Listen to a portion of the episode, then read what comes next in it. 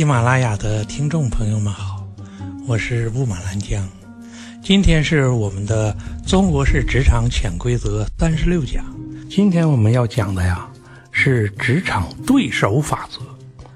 什么叫对手呢？嗯，我相信大家平时看一些书，嗯，看一些影视剧，都会看到，嗯，在职场上存在着各种各样的利益集团。但这些所谓的利益集团只是一个虚假的幻象，真实的职场是各自为战。某些人会因为利益走到一起，但他们永远不是一体化的。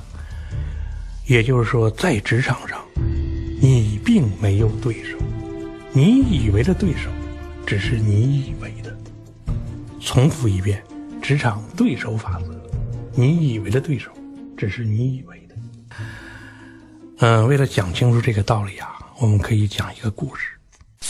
在这个中国历史上，嗯，最大的奸臣是谁呀？我们不用说都知道，这个人是秦桧，是吧？他是嗯杀死岳飞的罪魁祸首，而且他的势力最嚣张的时候，宋高宗上朝。西窝处多藏一只匕首，对他的惊惧可算到了什么程度？但就是在秦桧时代，就有一个人就是不服他，每天骂他陷害忠良。这个人呢，他的名字叫汪彻，名字很怪。说这个汪彻呢，他也不是什么一开始多么正直，他能力很差，能力很差。这个秦桧用事的时候。第一个就看，嗯，说这个汪策行不行啊？感觉他能力不行，贬给他贬官。这个职场上人都是往上爬的，这个汪策官位无端被贬，他就毛了。他妈的，他说你个秦桧，你，他说你杀岳飞就算了，你还敢欺负老子？他就故意在朝廷中公开的骂秦桧，实际上就是耍光棍老子不活了，混了。你秦桧有本事杀老子，秦桧还真能杀他。但是呢，这时候秦桧也在忌惮他，妈在朝堂上弄得血呼啦的，好像不对。然后，但是而且最主要的是，秦桧知道这个人脑子不够用，所以秦桧是故意玩的，就故意把他哎，说是小王，你不要骂我了，你过来过来，说是现在朝廷有一个外放的职位，你想去什么地方？这个汪策就说了，说我想去江南。这个秦桧很好，很好。这个外放的职位在塞北，去吧。总之，你想去南，就是把你调到北方玩你。哇呀，这个王策气疯了，就更往死里就骂这个秦桧了。一边骂，一边只好去上任。他到了地方，突然发现，嗯，顶头上司就是秦桧的第一亲信，每天奴颜卑逼这个悲戚啊，巴结的特别厉害。他说：“反正我也不想干了，我直接到他跟前骂去。”哎，他就到了上司那儿，说：“见上司有什么事儿？”上司问：“说没啥事儿，就是我骂秦桧。”当场就开骂。说上司瞅了半天，瞅着他，说他还以为上司会下令拿下他或者杀掉他，没想到上司突然噗噗噗落下眼泪，然后吩咐摆酒让他坐下，然后上司端起酒杯来就开始哭，一边哭。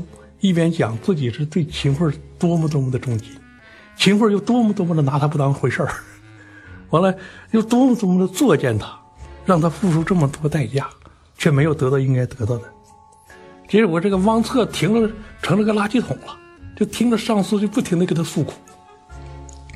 等上司哭完了之后，就感觉到是这辈子就没有这么一个知己知音，这一肚子这个话，没有人说。说这回总算有人说了，所以这个秦桧的亲信，这个汪彻的上司，就立即去写这个举荐表，举荐汪策再回朝廷，还要升官。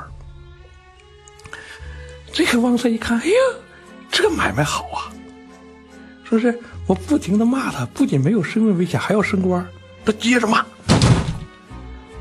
他的上司举报他升官，与此同时。他在写这个骂秦桧的这种奏章什么的，也到了朝廷。大伙儿一愿看一愿看着秦桧，你怎么办？这秦桧气得半死啊，琢磨了半天，说如果不让他升官，这叫压制忠良。说要不我表现大度一点儿，没办法让他升官。哎，这个王策一看这招好，那就继续写信接着骂。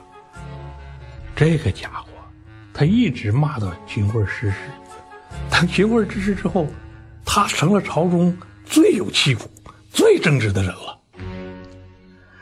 他哪来的这么一种做官的运气呢？没有什么原因，就是当他突破底线、不想混了的时候，他突然惊讶的发现，此前他所认为的职场上的势力帮派并不存在，每个人都是各自为战。你以为这俩人合穿一条裤子都嫌肥，其实这俩人彼此之间有着无穷的怨气。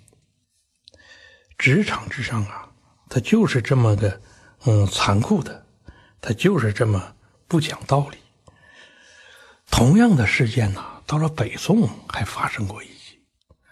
北宋是什么时代啊？到了那个，嗯，灭国之前，宋徽宗时代，那是《水浒传》的时代。哦，一说《水浒传》，大伙儿就想起来有高俅，但当时最重要的奸臣，一个是太监童贯，另一个是太师蔡京，这两个人大权在握，而且老百姓把他们称为一党，但实际上，这俩人到底是不是一党呢？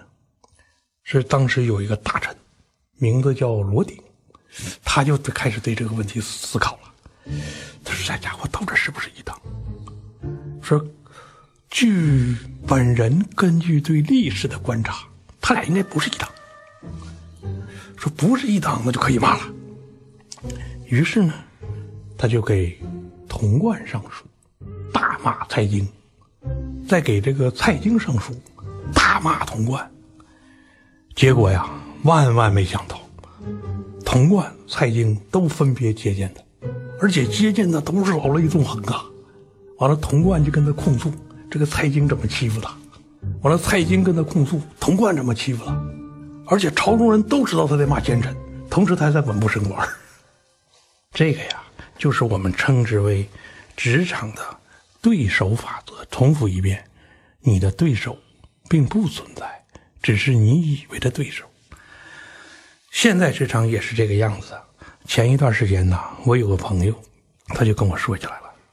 他说：“那个，嗯，他在这个公司感觉到很压抑，不得志。那个，嗯，他的顶头上司跟他的更顶头的上司不对付，说是两个人互相夹磨，让他痛苦不堪。他问我该怎么办。我说这个没什么该怎么办。”你说的这个问题只是你以为的这个问题，现实问题是，你是为这家企业打工，你对这两个人之间没有任何偏好，你只要踏踏实实做完你的事儿，对吧？领导不满意，咱们可以慢慢谈，对不对？不要怕他给你小鞋穿，你鼓起勇气去跟他慢慢说，所有的人都会理解你。结果他回去一说。完了，照我这法做了一下子，很惊讶的发现，其实他以为的这个状况并不存在。他的顶头上司根本闹不清楚在上边是怎么回事而上面的人呢，根本不知道顶头上司还有这想法。他以为他们两个不对付，实际上这俩人就没想过对付还是不对付。所以，当你在职场上遇到障碍、遇到困难的时候，你一定要记住职场的对手法三个法则呀。我们在这说一下。第一个，你以为的只是你以为的；第二个，职场之上人人为战，并没有你想象中的所谓利益集团。利益集团是影视剧中的形象，现实中的哪有什么集团？两口子还打成一团，对吧？多年的婚姻还要婚那个劈腿哪有什么利益集团？第三个，每个人都和你一样，心里怀有莫名的惊恐。只要你压制自我的恐惧，你就看得比别人更清晰、更明白、更自如。谢谢大家。